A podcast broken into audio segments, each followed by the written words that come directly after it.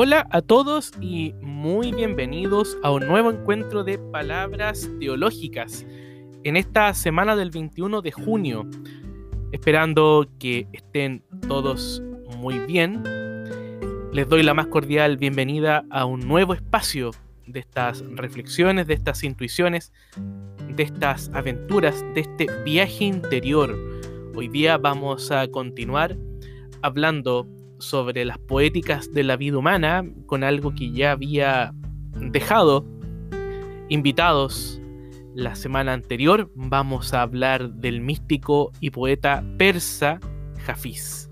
Así que muy bienvenidos todos, soy Juan Pablo Espinosa Arce y para mí es un gusto poder darle la más cordial bienvenida a un nuevo encuentro de palabras teológicas. Palabras teológicas que como siempre, ustedes pueden escuchar en Spotify buscando palabras teológicas. Y ya nos estamos acercando a la celebración del primer año de nuestro podcast Palabras Teológicas. Fue el 2 de julio del 2020 que inicié esta aventura. Y bueno, estamos ya a poco de celebrar un año. ¿Cuántas reflexiones han ido apareciendo. Cuánta música, cuántas canciones, cuánta poesía vital ha ido surgiendo. Queridos, qué alegría ha sido poder compartir con ustedes durante este tiempo estas palabras teológicas. Y como les contaba la semana pasada, vamos a trabajar, vamos a conocer, vamos a dialogar en estas palabras teológicas del 21 de junio sobre una propuesta poética, una propuesta mística, que es el gran Hafiz. Hafiz, que es un poeta persa iraní que nació en el siglo XIV, 1318, para ser más exactos. Hijo de una familia de tradición islámica, muy vinculado a la corriente del sufismo, de los sufis, que es la parte más esotérica del Islam, la parte más mística del Islam, y que es considerado un verdadero héroe nacional en Irán, lo que antiguamente era Persia. La primera vez que escuché hablar de Hafiz fue con Christian Barken, escuchando uno de sus episodios de La belleza del pensar. Christian Barken leyó el poema No te aflijas de Hafiz y en ese momento pude buscar este libro maravilloso que lo tengo aquí en mi mesa de trabajo y que va a ser esa brújula que nos va a permitir adentrarnos en el viaje interior con Hafiz, que son los Gazales de Hafiz, de la colección Visor de Poesía, traducción de Enrique Fernández Latour, y con un interesante prólogo introductorio de Luis Antonio de Pilena. Les recomiendo esta colección que mm, trae distintas plumas poéticas. Mario Benedetti, estoy leyendo aquí en, la, en el índice, Julio Cortázar, obviamente Jafiz, Leonard Cohen y otros autores y autoras que han ido sembrando la palabra poética, la palabra esencial, como la llama Javier Meloni.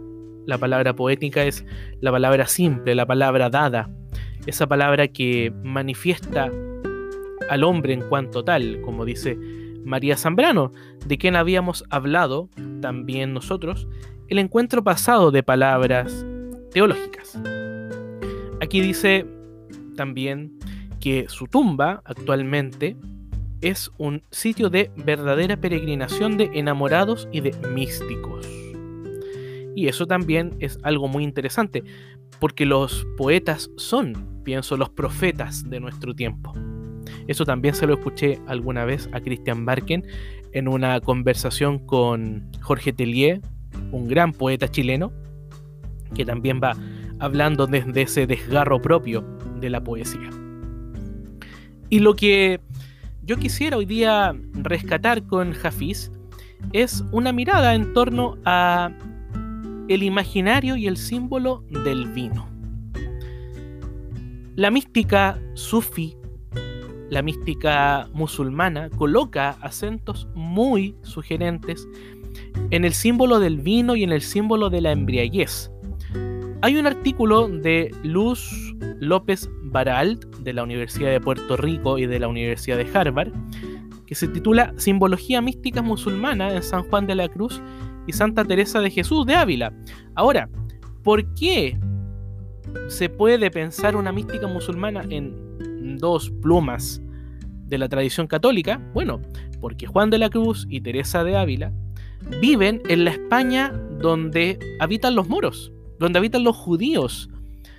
Ellos conocen, así está mm, atestiguado por varios autores, claves literarias árabes, claves literarias persas, y eso también es muy sugerente de pensar, de que como el siglo de oro español está asociado a la mística musulmana del medioevo. Y es muy interesante que este artículo muestra el vino y la embriaguez mística como un elemento también presente en San Juan de la Cruz. Y dice brevemente, eh, no, quiero contar todo el artículo, pueden buscarlo, Simbología Mística Musulmana en San Juan de la Cruz y en Teresa de Ávila o Teresa de Jesús, de Luz López Baralt. Ella dice a propósito de San Juan de la Cruz que aunque los sufíes no sean los primeros en utilizar el vino o la viña como arquetipo de la sabiduría espiritual, en la literatura mística musulmana, tras numerosos siglos de uso, se vuelve un léxico en donde el vino es entendido como el éxtasis místico. Y San Juan de la Cruz, dice la autora, lo usa siempre en este mismo sentido. Parecería conocer la clave exegética sufí, es decir, el modo de interpretar el símbolo del vino de la embriaguez, al advertir en su adobado vino una merced muy mayor que Dios hace a las almas aprovechadas, que las embriaga del Espíritu Santo con un vino de amor suave, continúa la autora. Entonces yo les invito a que puedan revisar este, este trabajo, es fácil de encontrar en la web, Simbología Mística Musulmana, en San Juan de la Cruz y Teresa de Jesús. Y con eso también ya tenemos una primera clave para poder entender la vinculación de el vino con la embriaguez en la poética mística de Hafiz. No estamos pensando, en una primera instancia, el vino en el sentido de la embriaguez fisiológica que provoca el alcohol, sino que el místico experimenta como una embriaguez, como una borrachera, en cuanto Dios está tan presente dentro de su cuerpo, de su espíritu, que él se siente embriagado de amor. De hecho, Hafiz va a decir que la embriaguez es la figura más alta del amor. Hafiz, este mejor representante de la poesía sufi, nos permite encontrar las más grandes manifestaciones de esta espiritualidad musulmana, de la parte más esotérica o mística del Islam, como yo les contaba al comienzo. Y lo que yo quisiera hoy día proponer en este encuentro de palabras teológicas es realizar una cata de poesía. El concepto de la cata está muy emparentado con el vino, es probar vino, es probar ese sabor, esa miel del vino y dejarse embriagar, insisto, no en el sentido estrictamente fisiológico del exceso de alcohol, sino que en la profundidad del encuentro con el amado, en el encuentro con lo absoluto, con lo trascendente, en ese sentido de una borrachera espiritual que los místicos van sintiendo al momento de encontrarse con Dios. Podemos encontrar un primer poema de Hafiz donde ya aparece la figura del vino. Me refiero al poema La Vendimia, que recuerden, todos los poemas que voy a compartir con ustedes los estoy leyendo de este libro, Los Gazales de Hafiz, que ojalá puedan buscarlo y leerlo porque es realmente maravilloso. Dice la vendimia. He aquí de nuevo, el vino me hace suyo. De nuevo el vino me conquista con sus caricias. Bendito seas mil veces, rojo vino, que das a mi rostro los colores de la alegría. Bendita sea la mano que cosechó el racimo, que el pie que lo pisó no tambalee nunca. Quienes beben vino puro como Jafís, son los que se embriagan en el único, en la copa de la eternidad. Hasta ahí este primer poema titulado La vendimia. Algunas claves para comprender el poema aun cuando, como dice Johannes Pfeiffer, los poemas no son susceptibles de interpretación. No podemos interpretarlos, solo tenemos que gozarlos. Solo tenemos que entrar en su embriagadora suavidad y sabor. Pero quizás algunas claves para poder degustar más este poema. Jafís es el místico. El místico es aquel que se vincula con Dios. Eso es la mística. Y este vínculo con Dios se entiende como embriaguez. Por lo tanto, la embriaguez aparece aquí como esta figura del encuentro con el absoluto, del encuentro con aquel que da sentido a la experiencia religiosa del místico. Pero el vino, y esto es muy interesante porque en Jafís aparece también como una clave transversal, el vino llega a nosotros a través de manos y pies de otros que tomaron los racimos y aplastaron las uvas. Por lo tanto, hay alguien que provee el vino, hay alguien que permite que yo pueda degustar el suave y embriagador sabor del vino, que es la mística. Ahora, ¿cuál podría ser esa experiencia de el otro que me ayuda a tener vino? Pienso con Gershom Cholen, un gran estudioso de la mística judía, de la Cábala, que es la tradición. Gershom Cholen dice que los místicos se enmarcan en una tradición, pero son capaces de salir de ella. Porque la mística es un éxtasis, es un baile profundo, es una danza. Los sufíes mantienen que la mística puede entenderse como una danza. Los derviches giradores, que es una manifestación de la espiritualidad islámica muy presente en Turquía, he tenido la suerte de verlos y de empaparme de ese misterio que rodea la danza, la danza mística de los sufis, va mostrando justamente que es una tradición la que a mí me llega. Quizás en Hafiz se repite la misma lógica. Esos son los otros que nos proveen vino. Y en Hafiz aparece una figura que es central, la figura del copero y de la taberna como altar del amor y de hecho, pareciera que en la taberna el copero aparece como una figura santa. Veámoslo en algunos otros poemas.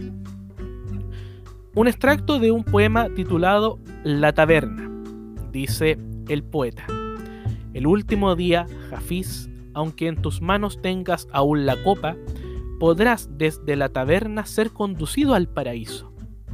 Otro poema, Las Rosas de la Noche. Son pequeños extractos, pero que nos pueden ayudar a pensar esta figura del copero o de la taberna o de la embriaguez como figura del encuentro con Dios. Las Rosas de la Noche. Toma la copa y bebe ya, que el copero ofrece el vino puro. Ahí está la figura entonces del copero, de aquel que te ofrece, de aquel que te da la copa. Y es una cuestión incluso que aparece en el Corán. Lo vamos a revisar en un momento más. Un par de poemas más de Hafiz. Uno titulado En la taberna. Bebe el vino al son del arpa y echa lejos de ti la pesadumbre.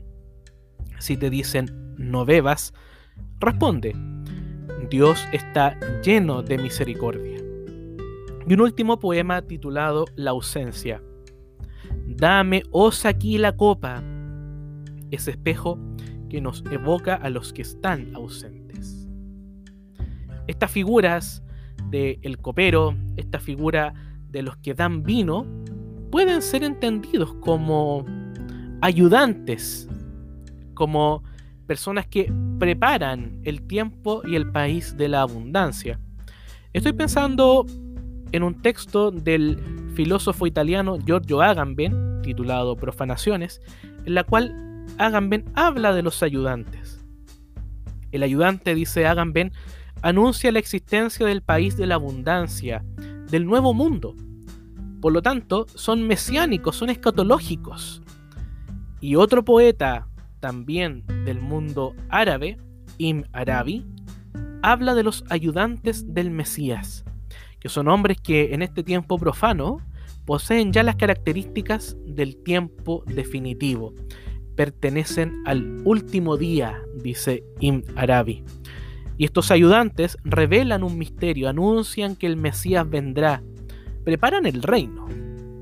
Entonces, quizás esta figura del copero, esta figura del que aplasta la uva, esta figura del que es capaz de llenar la copa, tiene que ver con esta mística sufi, con esta poética de la vida humana, entender la vida humana también como una embriaguez. ¿Cuáles son las cosas que nos embriagan? ¿Cuáles son las cosas que nos hacen divorciar el alma del cuerpo, como utilizan esa expresión los místicos? ¿Cuáles son las cosas que se van llenando en mi copa?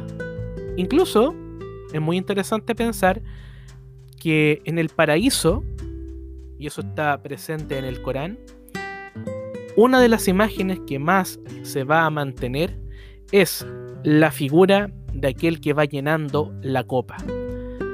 ¿Por qué es importante la copa? Insisto, porque la copa representa la vida humana, la vida humana que se va llenando con la presencia de Dios, con la presencia del amado, con la presencia del absoluto. Y es una vida que comienza ahora. Por eso, de, hecho, Hafiz dice que la taberna es la puerta al paraíso, como ese poema de la taberna. El último día, Hafiz, aunque en tus manos tengas aún la copa, podrás desde la taberna ser conducido al paraíso. ¿Y por qué el paraíso? Si nosotros miramos en la Sura 76, que es Sura significa el capítulo, los capítulos del Corán. En el capítulo 76 del Corán, dedicado al hombre, se dice, Reclinados sobre sofá en el paraíso, no encontrarán en él el calor del sol, como tampoco frío en extremo, o sea, será un espacio placentero, dice el Corán. Y jardines lujosos, sobre ellos la sombra de sus árboles, así como les será sencillo tomar sus frutos. Y esto es lo interesante y circularán alrededor de ellos sus servidores, con vasijas de plata y copas transparentes, hechas de plata. También las llenarán los servidores en conformidad a los deseos de los bebedores. A los piadosos en el paraíso les será dado de beber vino mezclado con lo que se asemeja al jengibre, una fuente en el paraíso que se llama salsabil por la sanidad de su bebida, su facilidad al beberla y su buen sabor. Por lo tanto, en el paraíso, en la comprensión del Islam, tendremos vino. Habrá vino. Ese vino que veíamos con Hafiz representa esa experiencia embriagadora del encuentro del místico con Dios. Y a propósito de eso, vamos a escuchar música sufi.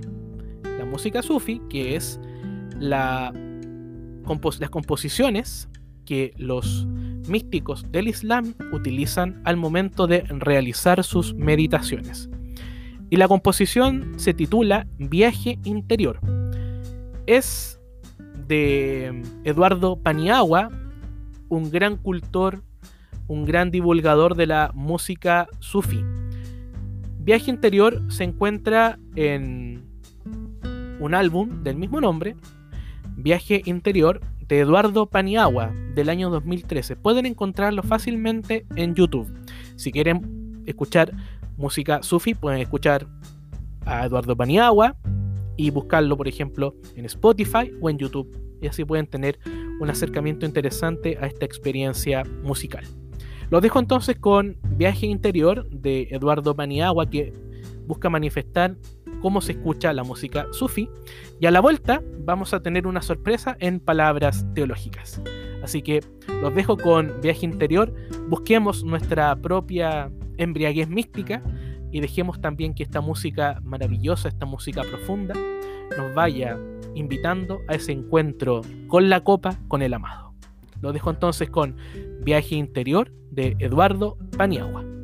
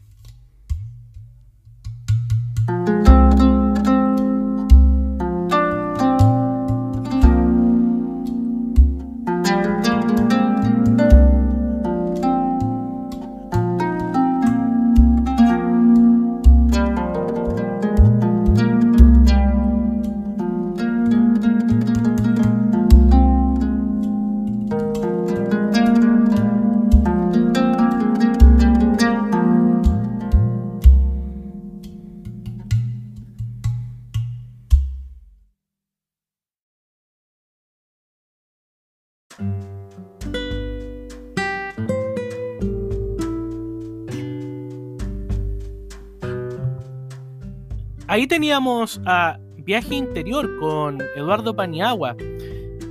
Esta música, Sofía, es maravillosa. Es instrumental, tiene instrumentos propios de la tradición musulmana, unas flautas, un tambor, que invitan con su sonoridad a entrar en esta lógica de la vinculación mística con Dios. Yo les contaba, queridos amigos, que desde hoy tendremos una especial sección en palabras teológicas. Yo solamente realizaré la primera parte de las reflexiones, de las intuiciones o de la exposición del podcast. Hasta antes de la música o de la canción o de la melodía en este caso que vamos a ir escuchando. Pero en la segunda parte no seré yo el que hable. Voy a invitar a otros y otras a poder ayudarnos en estas búsquedas teológicas, filosóficas y humanas. Les cuento rápidamente de qué se trata. En la universidad, en una de las universidades donde yo trabajo, realizamos eh, podcasts con los estudiantes a modo de evaluación de algunas de las unidades y de los contenidos del curso los podcasts han tenido una, un florecimiento total con la pandemia. Ustedes saben que este encuentro de palabras teológicas de todos los lunes surge también en la pandemia. Y los estudiantes han realizado hermosos podcasts muy profundos, muy argumentados, muy interesantes, que nos pueden ayudar a pensar más todavía estos aspectos. Por lo tanto, al final de cada uno de los podcasts, como les digo, no seré yo el que va a hablar, sino que voy a dejar a mis estudiantes para que ellos también les cuenten lo que ellos han ido pensando, investigando y ahora compartiendo. Ellos estuvieron de acuerdo en que yo pudiera compartir sus podcasts desde mi propio podcast. Yo hice una consulta general de quienes, eh, quienes querían que fueran publicados sus trabajos. Y esos trabajos van a ser publicados en una segunda plataforma. Obviamente la primera va a ser mi canal de podcast. Y la segunda plataforma es una página de la Facultad de Teología de la Universidad Católica de Chile, donde yo trabajo, que se llama Teología para Todos. La pueden googlear, la pueden buscar en internet. Y ahí también van a estar todos los podcasts. Pero por una cosa, digamos, metodológica o pedagógica, yo voy a ir compartiendo eh, semana tras semana dos podcasts de mis estudiantes, duran unos 4 o 5 minutos, y también les quiero invitar a que aprendan con ellos. Es muy sugerente escucharlos porque son jóvenes de 20 años que están pensando el tema, así que aquí vamos con los dos primeros. El primer podcast será de el estudiante Pablo Martavid y el segundo podcast será de la estudiante Catalina Yáñez. Voy a anunciar a Catalina igual luego del podcast de Pablo, pero para que tengamos en mente los nombres de estos queridos estudiantes. Nos vamos entonces con el primer podcast del estudiante Pablo Martavid de la Universidad Católica de Chile. Gracias Pablo por tus palabras en palabras teológicas. Estimado y estimada, sean muy bienvenidos y bienvenidas a este podcast que realizaremos el día de hoy, que trata sobre los caminos de la vida. Me quiero detener esta última palabra, la vida. Tenemos una vida muy rápida y no nos damos el tiempo y la pausa para analizar cómo la estamos llevando. Es por eso que el día de hoy quiero revisar tres conceptos que me parecen sumamente relevantes. El primero de ellos es la niñez, pero para comprenderla debemos remontarnos a nuestro nacimiento. Al minuto de nacer no estamos solos, sino que acompañados de nuestros padres, quienes serán nuestros guías y profesores de esta vida. Ellos nos mostrarán los diversos caminos, cómo afrontar esas dificultades y también nos irán mostrando valores que nos formarán como personas. Pero no estamos solos, sino que también estamos acompañados de amigos, hermanos y familiares que también irán formando parte de nuestras vidas.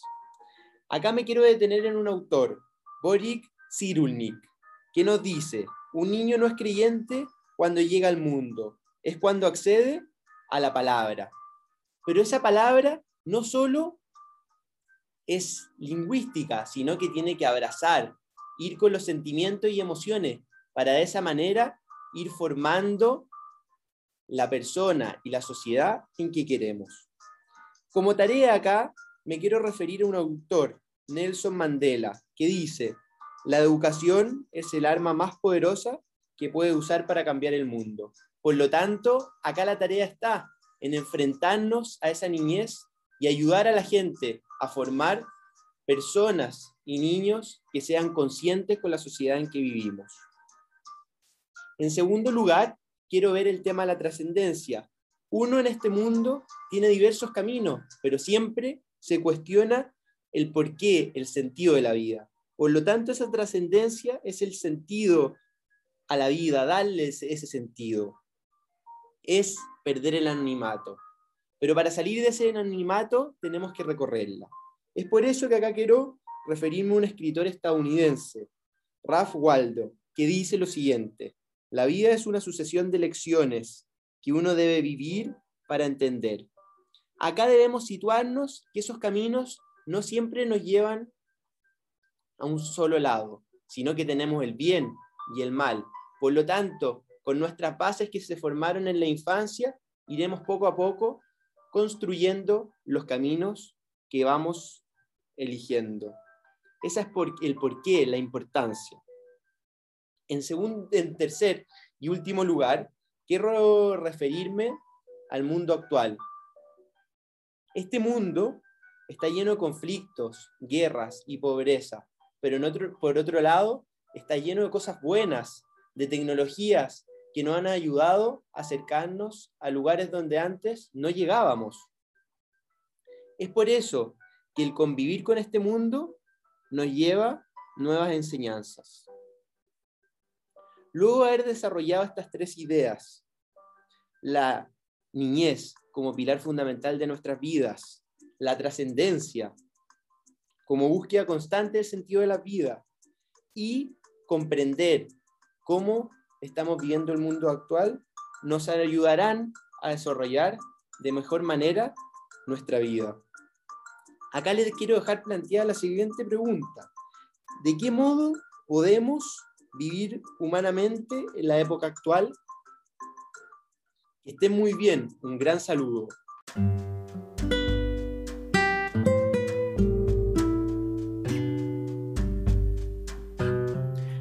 Ahí teníamos el primer podcast. Gracias Pablo, Pablo Martavit, que nos invitaba a sumergirnos en la vida humana, en la filosofía, en estas búsquedas tan profundas que cada uno de nosotros va realizando.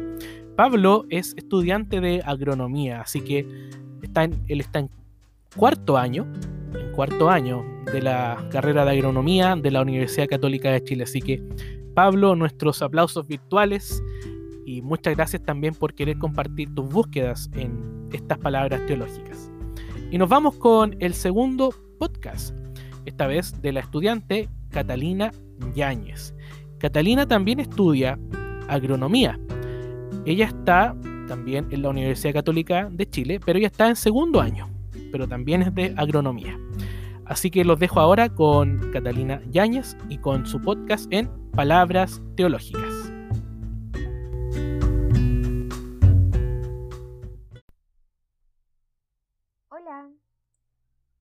Esperando que se encuentren bien, les doy una cordial bienvenida a este espacio de reflexión al cual agradezco se hayan unido. Mi nombre es Catalina Yáñez y hoy les voy a hablar sobre la comprensión de la vida humana, o más bien, cómo es que comprendemos la vida humana. Pues bien, partamos entendiendo que como humanidad nos encontramos vagando con una carencia de sentido.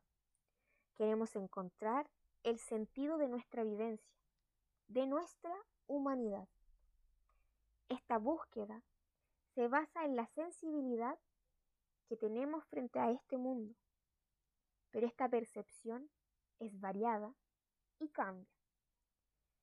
Y solo dejando de lado lo conocido, solo experimentando, encontraremos la verdad de la poética humana. O más bien, esta verdadera poética humana aparecerá, encontrando un sentido.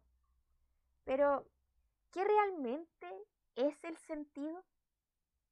¿Cómo encontrar una única respuesta si es que estamos inmersos en un exceso de sentido?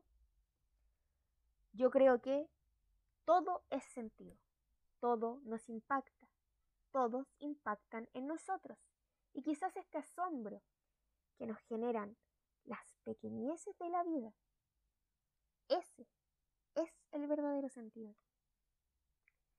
Pero para hallar este verdadero sentido, debemos llegar a la poética de la vida, entendiendo que la palabra representa una comunicación.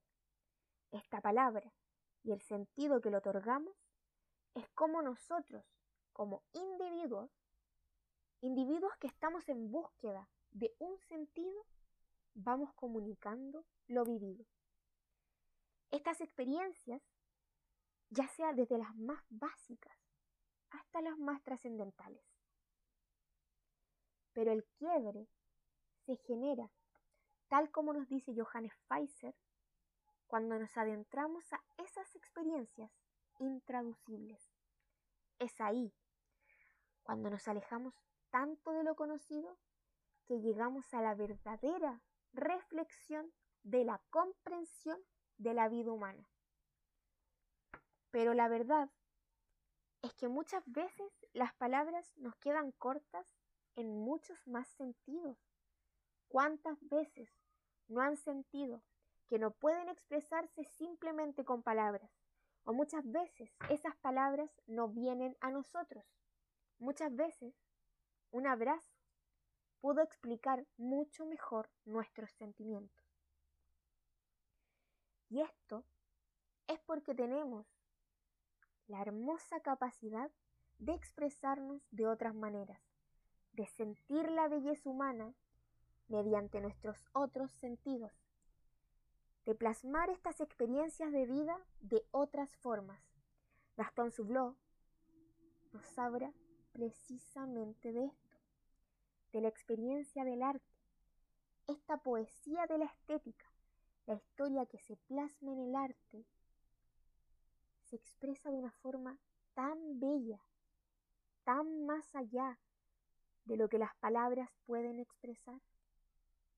Es por esto que la poética de la vida humana es en esencia conflictiva.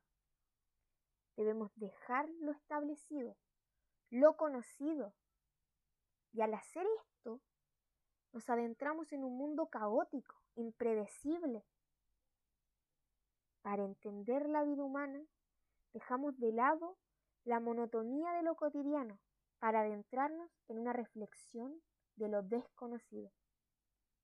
Esto desconocido es darle un sentido más allá a las palabras. Rompamos las normas de lo establecido. Creemos, juguemos con este lenguaje, muchas veces tan estricto, y logremos tener una percepción del mundo más amplia que esta sensibilidad que necesitamos para comprender la vida humana se agudice mediante el ver más allá. Lamentablemente nos estamos quedando sin tiempo, pero antes de despedirme quería dejarles la siguiente pregunta para la reflexión. ¿Cuál es su sentido hoy en día? ¿Qué es eso? ¿Qué es? ¿Quién es quien los mueve en este mundo? A mí no me queda más que desearles un buen día. Un gusto haber compartido este espacio con ustedes. Nos vemos en una próxima oportunidad.